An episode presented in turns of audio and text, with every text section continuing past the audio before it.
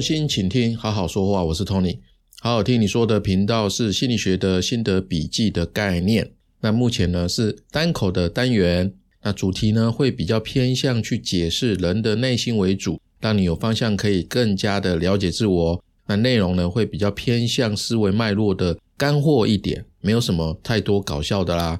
所以呢，喜欢这样的内容呢，就请留下。那如果你对什么样的内容有兴趣的话，欢迎直接在 Podcast 底下留言，或者如果你有特定的问题，也可以私讯给我。如果你常听我的频道，但还没在 Apple Podcast 或 Spotify 五星评价或留言，请记得先去按下哦。还有就是方便的话，也请你用一杯下午茶的金额小小的赞助我，我会非常的开心，感谢你。我上周刚看完 Netflix 一部很好看的韩剧哦，叫《少年法庭》。呃，可能你已经看完或者正在看，相信有看的人应该跟我一样，都会很喜欢这一部哦。还没看的，我也很推荐你赶快去看。那因为这部剧的剧情刻画跟演员啊，都具有相当高的水准哦，而且跟今天的主题呢有高度的连结。先来稍微介绍一下《少年法庭》的剧情好了，这样比较有代入感呐。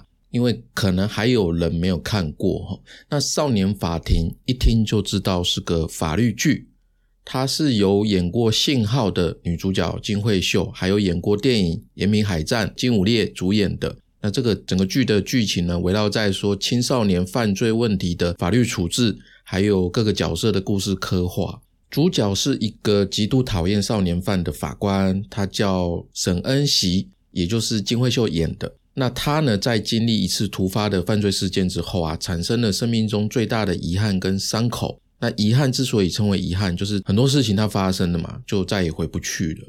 那所以从此之后呢，沈恩喜哦，他就变成一个讨厌少年犯的人，同时也成为一个不认同现行法律对少年犯采取宽容处置的法官。他觉得不可以放任这些少年罪犯哦，因为他们会再犯。所以呢，他就到地方法院的少年法庭，成为一个铁面判官，决心用自己的力量呢去改变这一切哦。他认为少年犯呢年纪轻轻就如此没大没小、肆无忌惮的啊，怎么可以这样子，对不对？那宽容的处置啊，只会让犯罪的少年心灵产生哦，而原来法律就这样啊，根本没什么嘛，这样的想法会让他们藐视法律，然后从而使法律呢间接成为培养罪犯的帮凶。所以沈恩喜哦，在剧中认为说，每个案件的处置哦，应该要让少年充分的感受到犯罪的严重性跟代价，这样才能真正有效矫正他们的人生。那这部剧呢，十集主要是透过七个案件去讲述青少年他们自己还有他们的家庭当时的社会环境、文化价值的一个严严肃的议题啦。那其中五个还是真实的犯罪事件哦，就是真的有发生过。那今天为什么要讲未完成的遗憾这个主题呢？其实因为《少年法庭》这部剧哈，我自己看完后觉得剧情虽然案件它是主轴，但是真正让我着迷的是剧中的像是男女主角、部长，还有几位案件的关系人等等啊，他们的角色性格刻画非常的有张力。你会发现每个人几乎都是因为以前发生的一些事，才造成他们现在这个样子。譬如说，女主角为什么会变成铁面判官？男主角为什么反而是一个很关心，然后又很温柔对待少年犯的人？一直想要用关心啊，想要感化他们哦。他们彼此之间的差异很大，都有各自的信念。但是是什么原因让他们对同样的罪犯哦？这少年罪犯有着天差地别的信念呢。我觉得一个故事剧本啊，如果它越贴近真实的社会哦，其实就我们观看者就越会投射到自己的现实生活当中。我们人也会去对照自己过往的成长环境、家庭背景、亲子关系、同才关系、恋爱、工作啊、婚姻等等的，或多或少我们的人生都有那么一点点遗憾的故事啦。所以角色们他们怎么经历的？他们怎么发现这些遗憾的？怎么走过来？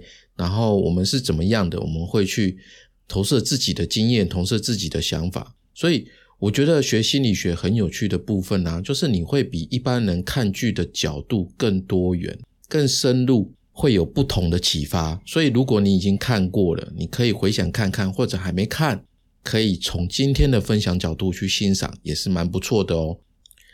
刚刚说到我们的人生呢，多少都有一些不完美，总会有一些遗憾哦，会让我们偶尔会想起来，或者呢，有的人他会念念不忘。那为什么我们对遗憾会念念不忘呢？这是我们今天要探讨。先来破题哦，遗憾会念念不忘，其实很大的原因是因为他披上了信念的外衣。少年法庭一共十集，然后在每一集的推展下，会慢慢的去交代主角们的故事。那你会开始了解，原来他们的这些巨大的信念啊，或者说是使命感。啊，这这些的背后哦，其实有很大一部分是为了弥补以前遗憾所造成的心里面的缺口。那这种信念强过头呢，它会变成一种执念哦。这种使命感伴随着过去的情绪啊，久久挥之不去，那不断的让他们在这个痛苦的记忆中跳脱不出来。那我觉得最好看的地方哦，最难能可贵的地方，其实就在这个部分。那当然，金惠秀他们几个都是老戏骨啊，飙起戏来真的还蛮厉害的，真的很精彩，很好看哦。但我关注更多的会是说，哎，这些角色他们在痛苦哦，他们的痛苦里面呢，他们带有执念，也因为执念很强，那他们彼此的差异呢，在碰撞之下，碰撞之下会有火花嘛？那那种火花冒出来的。反而是更具备生命力的，嗯，一种火花。那火花不是一喷出来就灭掉的，反而有点像是蒲公英一样飞出去啊，帮助他们去找到方法，然后去结束这种轮回的痛苦，然后再继续往新的人生阶段走。我觉得我们人呢，不太可能会当下遇到一件事情哦，然后你就马上领悟了什么样的道理啊？反而更多更频繁的是比较渐进式的领悟。就很像树苗，它不会一瞬间变成大树嘛。那小 baby 它也不是从妈妈肚子里生出来才开始长大的，它在肚子里面就开始长大。那很多时候啊，事件发生了，它需要时间没有错。如果从佛法来讲的话，你可以看成是一种因果跟因缘啊，但是同时呢，它也需要修行到一个阶段才能够领悟跟突破。那我觉得《少年法庭》呢，以佛法来讲哦，这部戏讲的不是宿命论，也不是定命论，而是不折不扣的努力论。就是他们去努力去贯彻自己的信念哦，争取觉得自己觉得对的事情。我虽然有时候挣扎快要撑不下去了，但是他们还是努力的在这之中呢，去寻求生存，然后让一切的痛苦呢变得有意义。那我觉得这是整部戏的生命力所在处啊。那佛家的角度是这样子，然后回到心理学的角度来讲哦，身为一个观赏者、观察者，那你看着主角们的过去啊、现在跟未来啊，我其实也看到他们在不知不觉中哈，各自为过去的经历建构了新的意义。不管他们对不对、好不好，他们都把它。化作一种动力，支撑着他们每一个人在高压的环境下面持续的工作。虽然很痛苦，但是也在漫长的时间当中不断的淬炼、不断的成长。这其实让我想到一句话，就是《侏罗纪公园》里面有很有名的一个台词啊，叫做“生命会找到自己的出路”哦。我觉得真的是这样子哦。所以我觉得，如果我们人生当中虽然有可能一些还没有完成的遗憾哦，在纠缠着我们。那我觉得其实就看哪一天你发现它还有不同的面向、不同的角度，还有你什么时候准备好，然后愿意站在另外一边去看它。那在那个时候，你才会发觉说，哎，其实它也是一个珍贵的礼物哦。《少年法庭》这部韩剧呢，嗯，我觉得真的很好看，推荐给大家。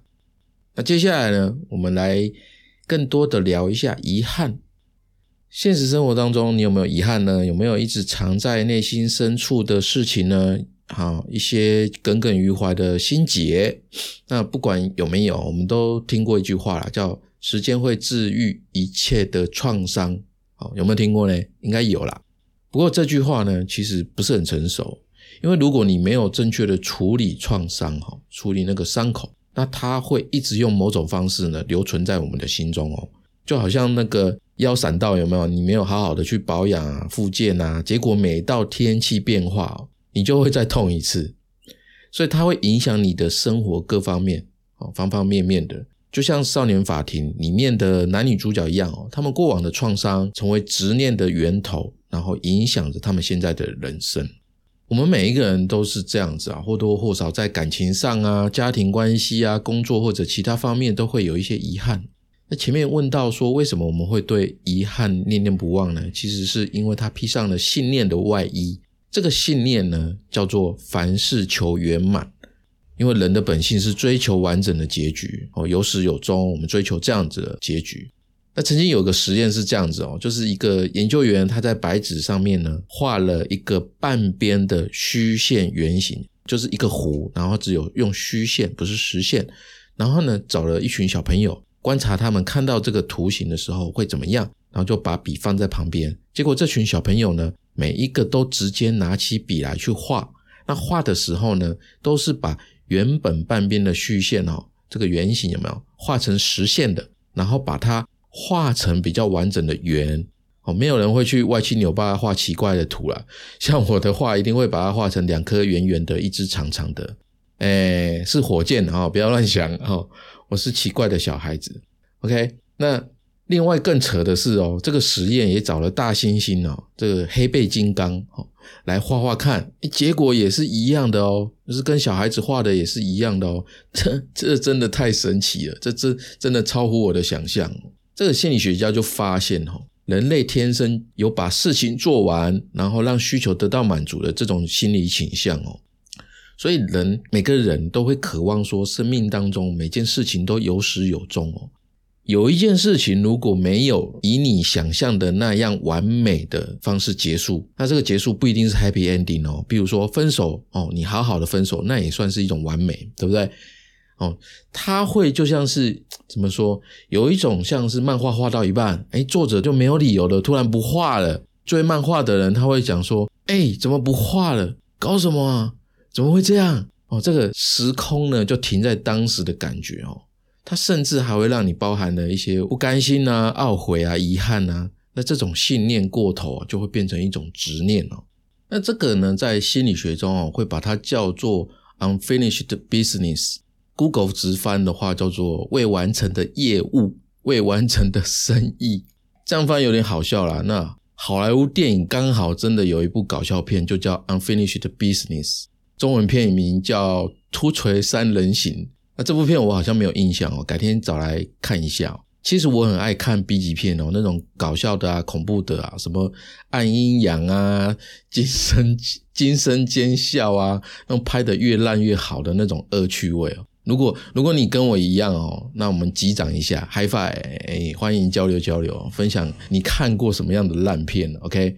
哦，这蛮有趣的，OK？那我们回来哈，Unfinished Business 其实心理学界叫它未尽事物，哦，很拗口哈。不过呢，我们不是心理师，所以你说它是遗憾也可以的，或者说它是悬而未决的心愿，或者是未完成的事件哦，其实都可以，没差。好，那接下来呢，我们来简单介绍哦，什么是未尽事物啊？然后再更进一步讲它到底怎么影响我们，然后最后讲我们该怎么办。我们来透过这样的方式来认识认识它。好，未尽事物呢，它其实是完形心理治疗学派所提出来的一个概念。那未尽呢，其实就是未完成的意思啦。未完成的事情可能会让你感觉到焦虑、紧张或者后悔、痛苦啊，这些负面情绪啊，就悬在那里，一直想到它这样的感受。那完整一点解释这个心理现象的话哦，就是因为某些事情它没有一个完整的开始跟结束嘛，所以导致你在这个事情里面的情感哦，一下子断掉了。嗯，情感很深的话，它就像人本来有三魂七魄嘛，诶，突然断掉了，失魂落魄了。哦，三魂七魄你飞出去几个了？然后外面的孤魂野鬼啊，跑进你的心里面啊，去补位，去占据你的意识哦，内化成你的怨念呐。然后呢，在现实生活当中，你没有意识到这样的情况哦，它就会影响你的思考跟选择，来妨碍你跟别人的关系啊。哦，哎，这解释有点恐怖啦，超自然。OK，好了，我们用恋爱的剧本来解释哦，应该会更清楚一点哦。比如说，哎，你跟男朋友大吵。那也没有说分手，可是一气之下就这样不联络了。可是不联络，你心中对他的这种情感啊，这种依恋还在啊，感情哪有可能说断就断，对不对？所以一方面你其实还在期待对方主动找你和好，那另外一方面呢，在等待和好的过程当中，那个伤害还在啊，所以那个心里面的怒火还有受伤的情绪，他没有得到释放，没有得到缓解。可是，一天两天过去，半个月，哎，三个月。的对方就是不联络哦，甚至消失，还把你封锁，照片删光光，哇，那那这个怎么办？那所有的情绪怎么办？没得处理，没有一个结果啊！那这些会让你的内心哦有一个内伤哦，就好像卡了一颗石头，你搬也搬不走。然后这些感受呢，会留在我们的心里，它没有地方抒发哦。你想说什么没地方说，想做什么又不知道怎么做，所以有的人哦。他就慢慢会延伸出来，其他的像是失望啊、愤怒啊、期待啊、自我怀疑，还有遗憾的这些复杂感受。当然，我们的生活啦、情感各方面，不是像画一个圆这么简单哦。前面所说的这个小朋友画圆了，那男朋友已经把你删除了、拉黑了的联络方式，可是你的心理层面还有各种复杂的情感，还是有很多话想要跟对方说嘛。对方搞不好还跟你有重复的社交圈，但你你们之间的伤痛没有好好的处理嘛？再加上哎，大人，成熟的大人，对不对？有各种考量，在各种理智啊、现实层面上面，我们会顾虑很多，我们没办法心中想什么就讲什么，所以久而久之哦，这种伤痛就会成为一个未完成的情节，然后留在我们的内心深处，所以。这种情况啊，当分手带来的负面情绪啊，我们没有去完全的经历啊，去释放的时候，我们就会陷入回忆当中去念念不忘。这样的话，当然会影响着我们进入下一段关系啊。因为创伤的事件在心理层面的未完成，我们就会因为这样子哦，去画地自限我们会陷入这样的思维模式哦，让我们的潜意识里面啊去运作，然后影响我们的生活。那这个只是用恋爱来举例啦，那我就想到说，哎，是不是我们生活当中其他的部分也会有这样子的状况呢？我们可以自己回想看看。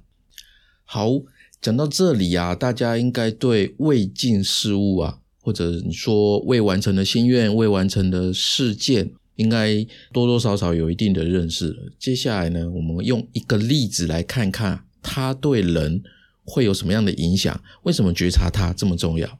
那首先呢，我们先来听一首歌，来内化吸收一下，然后等一下我们再回来继续讲。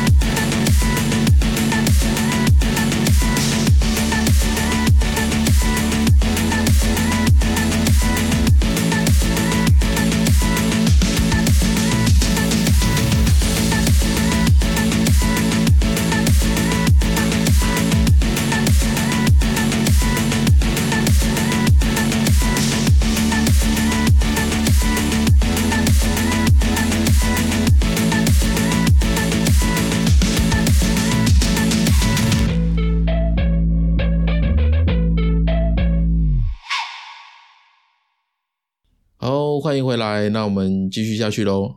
未尽事物的影响哦，有一个典型的案例是这个样子哦。我们一样拿恋爱来讲，有一个女生叫英英哦，她在讲不断失恋的这个痛苦哦。她说：“为什么每次我都很想珍惜，可是却又不自觉的会推开对方啊？我也不想分手啊，我还想要在一起的。可是为什么结果又是这样子？我是不是生病了？呃。”英英呢，她对不断的失恋这件事情哦，他充满疑问，还有失望，然后他来寻求协助。那原本他自己以为是个性不合，然后后来换了对象哦，但是相同的问题一次又一次的发生，并没有因为不同的对象而解决这样的问题哦。那后来在心理师的帮助之下，发现哦，原来是英英的第一任男友觉得他太黏了哦，太黏人了。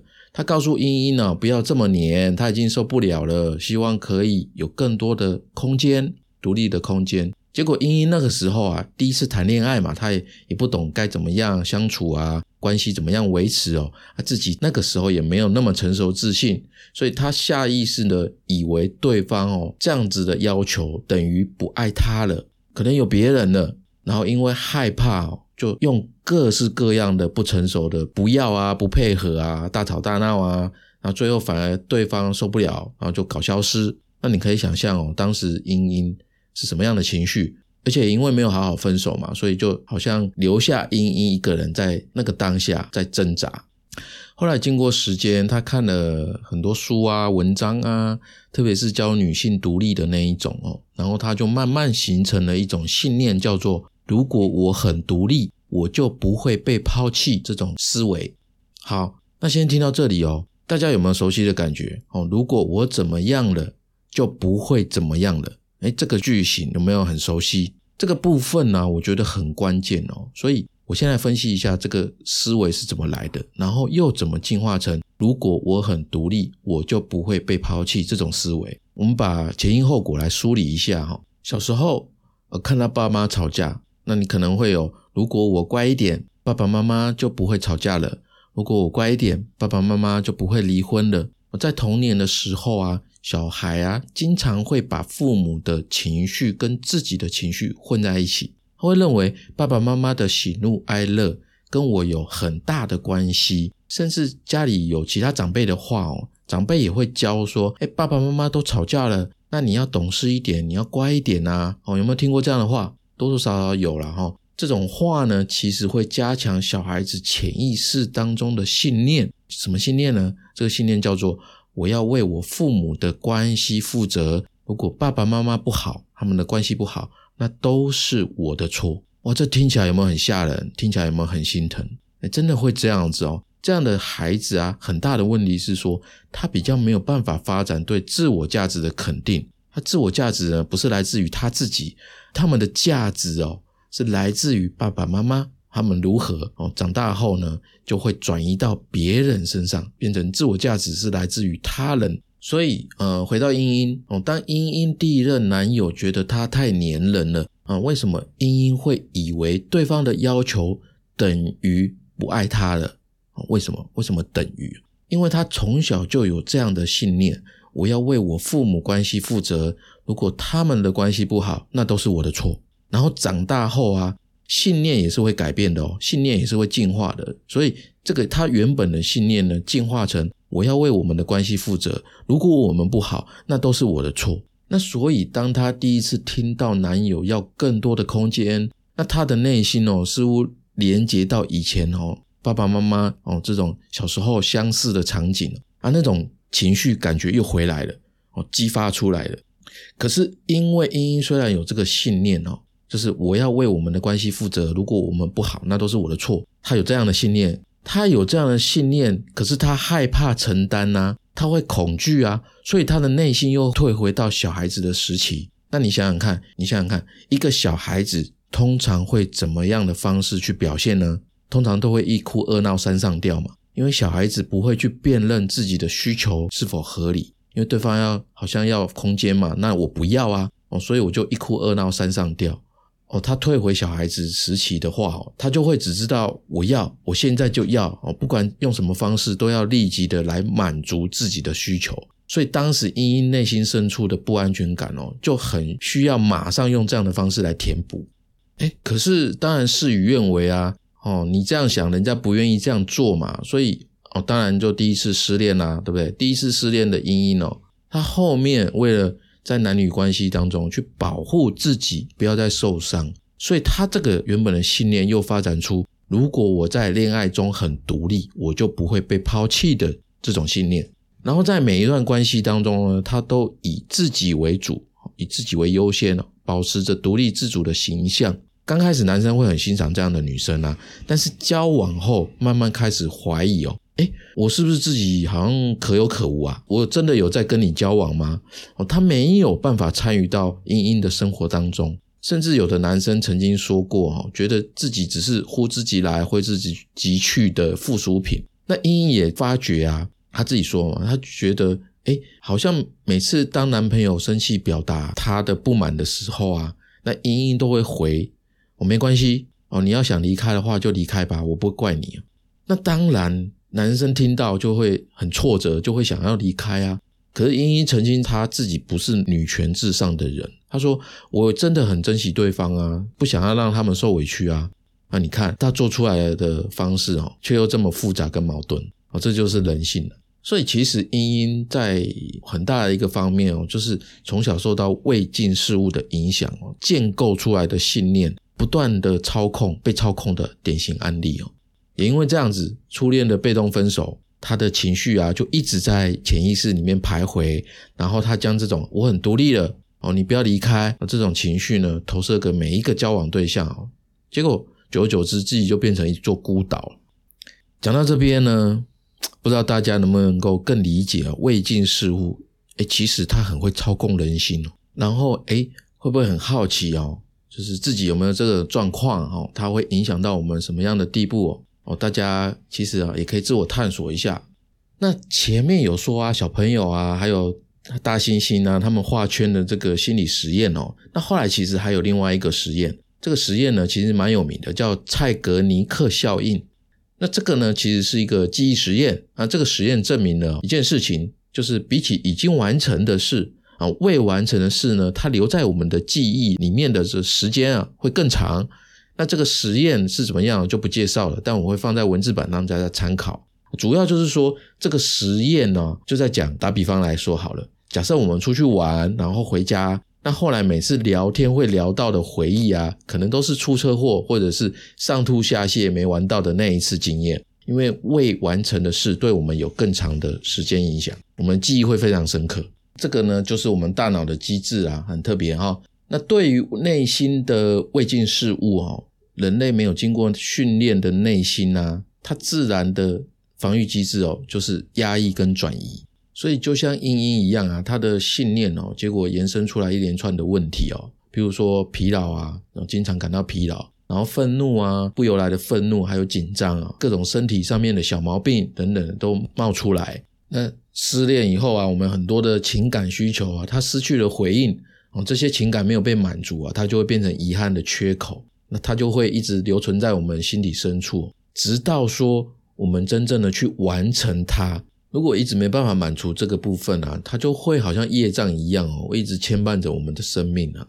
以上呢就是未尽事物的影响啦。好哦，那来到本集最后一 part 喽。如果你发觉到自己内心受到未尽事物的影响的话，那我们要怎么样跟他告别嘞？怎么去克服它，去满足它嘞？这个心理学家吴志宏哦，他引用另外一个心理学家汤马斯摩尔的话说过。最好的治疗是拉近一个人与他人生真相的距离。假若这个人彻底拥抱了他的人生真相，那就是最好的人生境界了。所以，去拥抱你灵魂的黑夜，就是没有距离的去面对你人生中的悲剧。哦，那个汤马斯·摩尔呢？他是畅销书《倾听灵魂的声音》的作者。那这本书呢？诶，写的很好看。他还曾经在《纽约时报》的畅销书排行榜得到第一名。好，我链接我会贴在这个文字版，好，大家有兴趣的可以去看看。那刚刚说的那句话哦，听起来很悲壮，很很有诗意，对不对？不过真的是这样子啊。所以，呃，我们以拉近自己与自己人生真相的距离这个大原则来找出办法哦。办法是什么呢？首先，首先就是你自己要有觉察，觉察是很多很多的心理状态的第一步了哦。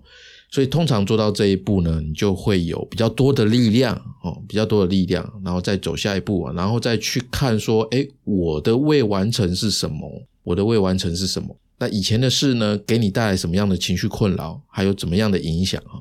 去找找看，去探索一下。那最后搞清楚的话，哈，可以有一个仪式感来做一个告别啊，不管是什么样的方式，原则呢，就是告诉自己，对这个事情真的发生了。当时没有完美，这个也是事实，我接受。这可能要说好多次啊，一开始不太容易接受，不过就是多说几次。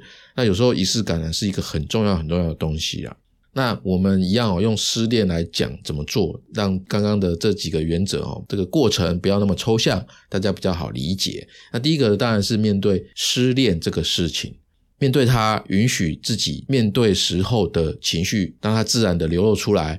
那其实很多人在失恋后啊，觉得自己哭了就输了，会有这样的想法。可是爱情哪有什么输赢，对不对？所以你越压抑自己的情绪啊，内心失落的感觉其实会反而更强烈。所以不要压抑，哦，允许自己面对失恋这件事情，然后情绪让它流露出来。那第二个就是觉察自己这些情绪有哪一些，然后去释放这些情绪。假设你跟对方是因为误会啊，一时冲动大吵分手啊，可是你们其实没有真的想分，那你可以先试着问自己看看哦，就是如果以后的生活当中没有他，你 OK 吗？问自己这样的问题。那如果不 OK 的话，那你就去跟他讲自己的真实感受，去好好的表达自己的情绪，但是不要指责对方哦，就是把焦点放在完整表达自己的感受就好。而不是情绪性的表达哦。那如果啊，诶不幸的对方不理你了，那你当下的情绪呢？是愤怒还是伤心还是委屈？可以觉察一下他们是什么。那不管是什么，你一定要让这些情绪尽快的去宣泄，哪怕你是在马路上大哭啊，其实都好了。虽然有点丢脸，不过这些呢，都可以让你的情绪有一个释放。好，这样以后呢，就算想起，你也不会让它再影响你的生活跟情绪。那最后一个还是仪式感。如果没有机会联络到对方的话，怎么办呢？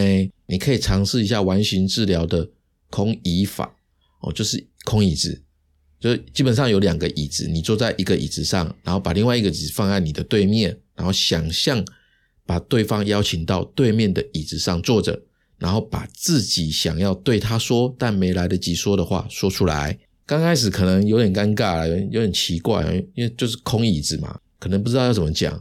不过呢，不用急，可以慢慢说哦，尽情的表达自己的一些愤怒啊、委屈啊、不舍啊、依依不舍这样子。你如果觉得真的哎，空椅子好像有点尴尬，有点奇怪哦，你也可以像有的人，他是拿一个布娃娃啦，不然就是用写的写的，把自己想说的写下来哦，这也是一个很好的方式。那如果你还是觉得啊，哎，自己这样尝试了，好像没有什么效果，或者是。啊，你自己做不到以上刚刚讲的那一些哦，那我会建议你就是找专业的心理师去来帮助你是最好的，因为这些事情啊，不能随便找一个朋友啊或者是亲人啊去解决哦，他们有时候会讲错话，OK，哦，所以找专业的来会是最好的啦。那反之，反正呢，就是只有我们能够好好的去处理这些未尽事物哦，我们才有办法从关系当中去获得真正的成长，然后变成更好的自己。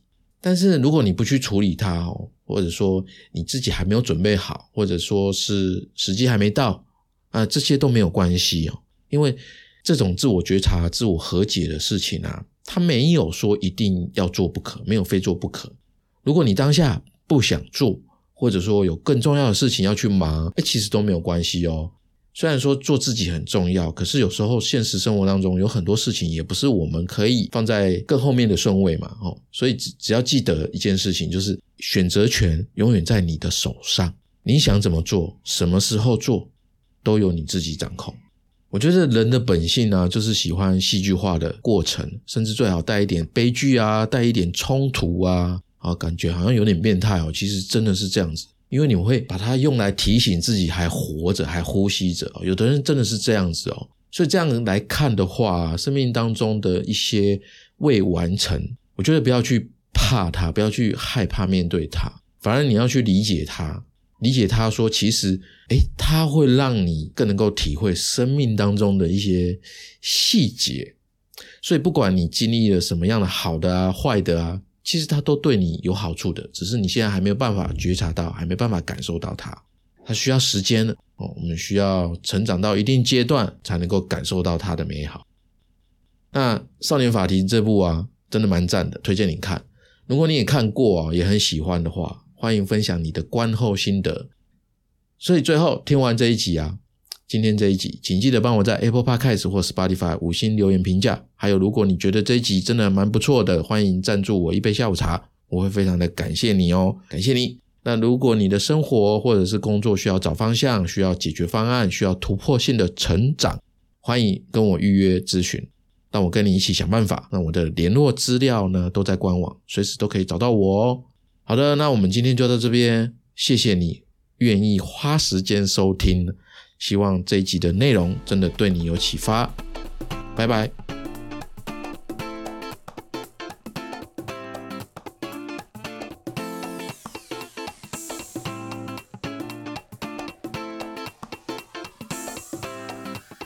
最后来分享我做这个频道的理念，因为我真心觉得心理学帮助我正确的、科学的、逻辑的来了解自己，并且能够对别人更有同理心。而且学习心理学可以让你在这个人云亦云的时代中不会随波逐流，反而能够在不确定性的时代活得更好。心理学涉及很多个人内心、生活及工作上的层面，它涵盖很广，也很专业。